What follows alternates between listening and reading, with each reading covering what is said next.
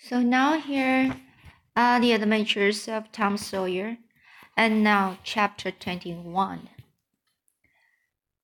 Useful eloquence, compositions by young ladies, a lengthy vision, the boys' vengeance satisfied. Vacation was approaching. The schoolmaster, always severe, grew severer and more exulting than ever, for he wanted the school to make a good showing on examination day. His rod and his uh, were, were seldom idle now, at least among the smaller pupils. Only the biggest boys and young ladies of eighteen and twenty escaped lashing.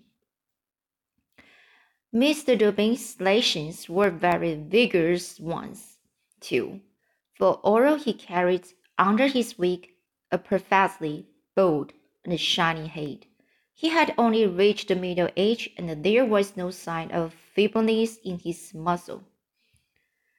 As the great day approached, all the tyranny that was in him came to the surface. He seemed to take a vindictive pleasure in punishing the least shortcomings. The consequence was that the small boys spent their days in terror and the suffering their nights in plotting revenge. They threw away no opportunity to do the master a mischief but the captor hate all the time. The retribution that followed every vengeful success was so sweeping and majestic that the boys always retired from the field badly worst. worst. At last they conspired together and hit upon a plan that promised a dazzling victory. They swore, swore in the sign painter's boy, tell him the scheme, and asked his help. He had his own reasons for being delighted, for the master boarded in his father's family and had given the boy ample cause to hate him. The master's wife would go on a visit to the country in a few days, and there would be nothing to interfere with the plan The master always prepared himself for great occasions by getting pretty well followed, and the sign painter's boy said that when the dominie had reached the proper condition on examination evening, he would manage the thing while he napped in his chair. Then he would have him awakened at the right time and hurried away to school. In the fullness of time, the interesting occasion arrived. At eight in the evening, the schoolhouse was brilliantly lighted, adorned with wreaths and festoons of foliage and flowers. The master sat throned in his great chair upon a raised platform. With his blackboard behind him, he was looking tolerably mellow Three rows of benches on each side and six rows in front of him were occupied by the digner, dign, the dig, dignitaries of the town and by the parents of the pupils. To his left, back of the rows of citizens, was a special, spacious temporary platform upon which were seated the scholars who were to take part in the exercise of the evening. Rows of small boys, watched, washed and dressed to an intolerable state of discomfort. Rows of gawky, gawky big boys, snowbanks of girls and young ladies clad in lawn and muslin and conspicuously conscious of their bare arms their grandmother's ancient trin trinkets, their bits of pink and blue ribbon, and flowers in their hair. All the rest of the house was filled with long participating scholars. sorry, so with participating, non-participating scholars. The exercise began. A very little boy stood up and sheepishly recited, You'd scarce expect one of my age to speak in public on the stage, etc., accompanying himself with the painfully exact and spasmodic gestures which a machine might have used. Supposing the machine to be a trifle out, a, out of order, but it got through safely, though cruelly sick, um, scared, and got a fine round of applause. When he met his manufactured bow, bowed, sorry, when he met his manufacturer bowed and retired. The little shamefaced girl lisped, Mary had a little lamb, etc., performed compassion inspiring courtesy, got her meed of applause, and sat down flushed and happy. Tom Sawyer stepped forward with conceited confidence and soared into the unquenchable and indestructible. Indestructible. Give me library or give me death speech. With fine fury and a frantic gestic gesticulation gesticulation and a broken down in the middle of it. A ghastly stage fright seized him. His legs quaked under him and he was like to choke. True he had a manifest sympathy of the house but he had the house's silence too, which was even worse than his sympathy. The master frowned, and this completed the disaster. Tom struggled a while and then retired. Utterly defeated, there was a weak attempt at prose, but it died early. The boy stood on the burning deck, burrowed.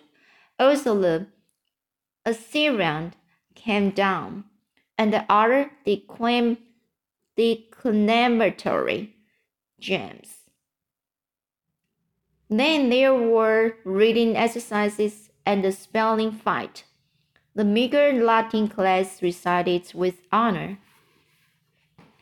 The prime feature of the evening was in order now.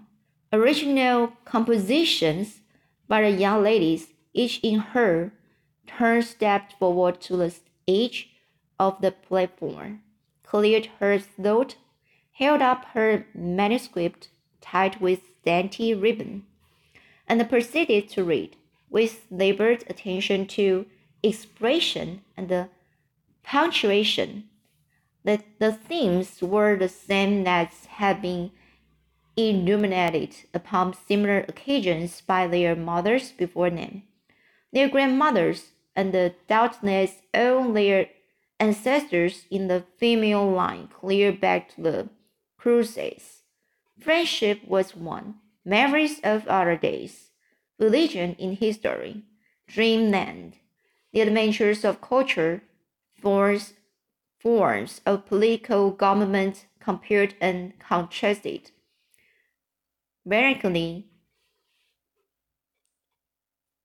Fin, filial, filial love, heart longings, etc., etc. A prevalent feature in these compositions was the nurses, nursed and petted Americani. Another was the wasteful and opulent gush of fine language. Another was the tendency to lock in by the ears, particular, particularly prize the words and the phrases until they were worn entirely out. And the pecu, um, pecu, pecu, peculiarity, peculiarity that conspicuously marked and marked them was the in inveterate and intolerable sermon that wagged its crippled tail at the end of each and every one of them. No matter what the subject might be, a brain raking effort was made to scorn it into some aspect or another less than moral, and the religious mind could contem- com- contemplate with edification. The glaring insin- insin- insincerity of these sermons was not sufficient to compass the banishment of the fashion from the schools, and it is not sufficient today. It never will be sufficient while the wor world stands, perhaps. There's no school in all our land where the young ladies do not feel obliged, obliged to close their compositions with a sermon, and you will find that the sermon of the most frivolous and the least religious girl in the school is always the longest and the, the most relentlessly re, relent, relent, relentlessly pious. But the love of this homely truth is unpalatable. Let us return to the examination. The first composition that was read was one entitled, Is This Then Life? Perhaps the reader can endure and extract from it. In the common walks of life, with what delightful, delightful emotions does the youth, youthful mind look forward to some anticipated scene of fest, festivity? Imagination is busy sketching rose tinted pictures of joy. In fancy, the volume. Sorry that's a big word voluptuous. Voluptuous but votary efficient. Sees herself amidst the festive throng. Throng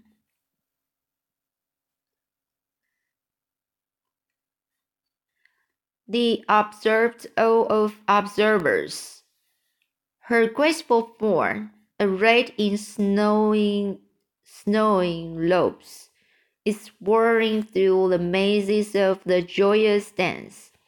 Her eye invites, her step is lightest in the gay assembly. In such delicious fancies, time quickly glides by and they welcome our raps for their entrance into the Elysian world, of which she was has such bright dreams. How fairy like does everything appear to her enchanted vision.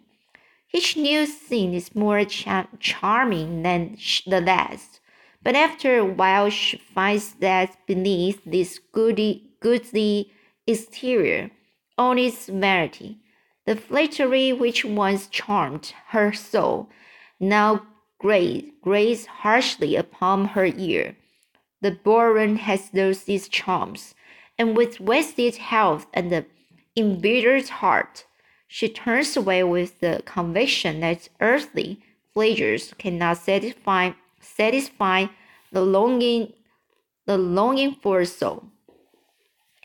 And so forth and so on. There was a buzz of great gratification from time to time during the reading, accompanied by whispered ejaculations of how sweet, how eloquent, so true, etc. And uh, after the thing had closed with the peculiarity, per, peculiarity, pecu, pecu, peculiarity, peculiarly afflicting sermon. their applause was enthus enthusiastic. Then arose, arose a slim, American girl, whose face had the interesting paleness that comes of pills and indigestion, and read a poem. Two stanzas of it will do. a Missouri maiden's farewell to Alabama. Alabama, goodbye, I love thee well. But yes, for a while do I leave thee now. Said yes, said those of thee my heart doth swell, and burning recollections throng my brow. For I have wandered through my flowering woods, have known to read near Tallapoosa's stream, have listened to Tennessee whirring floods, and walks on Coosa's side Aurora's beam. Yet shame I not to bear on our full heart, no blush, blush to turn but behind my tearful eyes. Is is from no stranger land I now must must part, as tis to now strangers that I yield yield these signs. Welcome and home were mine within this state, who whose veils I leave, whose spells fade fast from me, and cold must be my eyes, and heart and tate. So sorry, not sure how to pronounce it. Pronounce when dear Alabama, they turn cold on thee. There were very few there, few there who knew what the date meant, but the poem was very satisfactory. Nevertheless, next appeared a dark complexioned, black eyed, black haired young lady, who paused an impression moment, assumed a tragic expression, and began to read in measured, solemn tone. A vision. Hmm.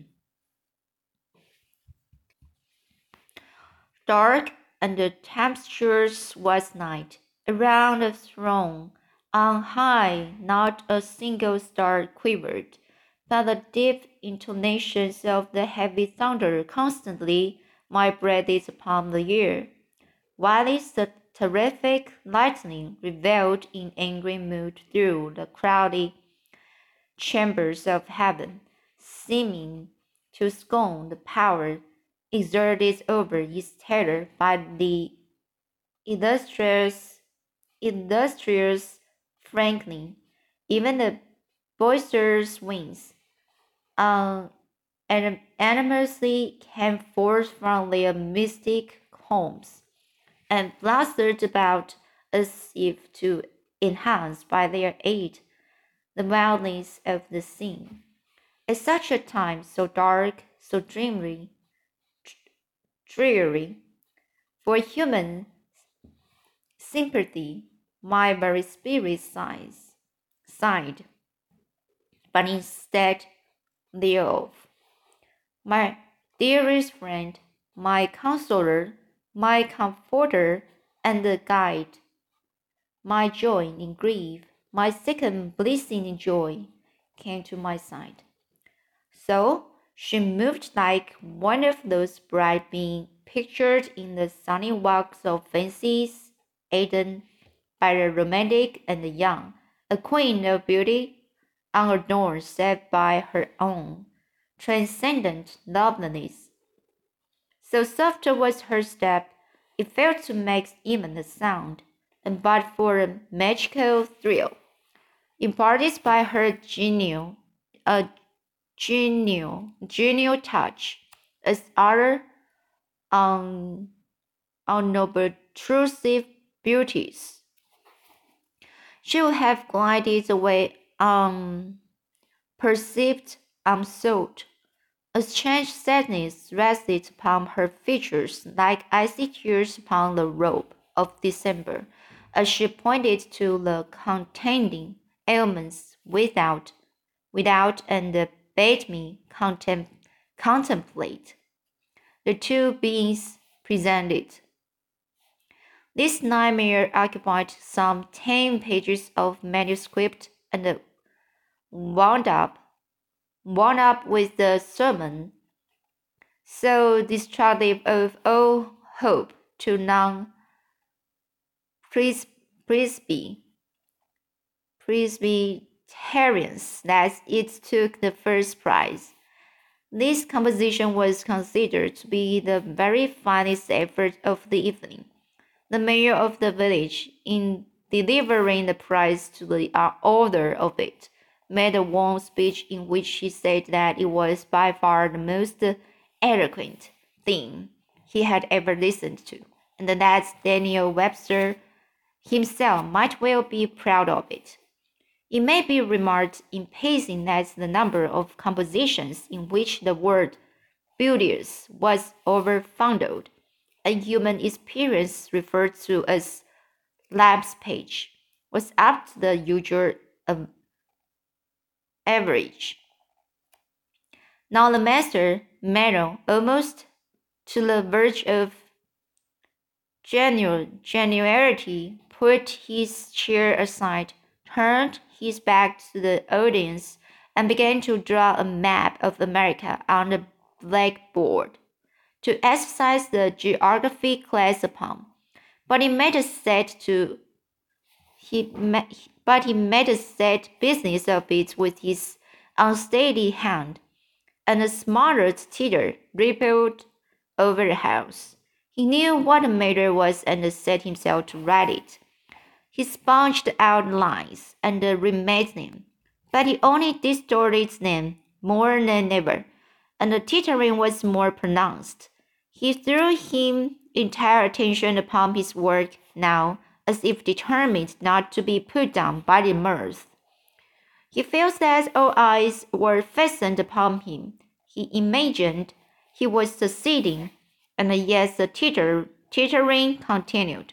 It even manifestly increased, and while it might, there was a garret above, pierced with scuttle over his head, and down through his this scuttle came a cat, suspended around the haunches by a string.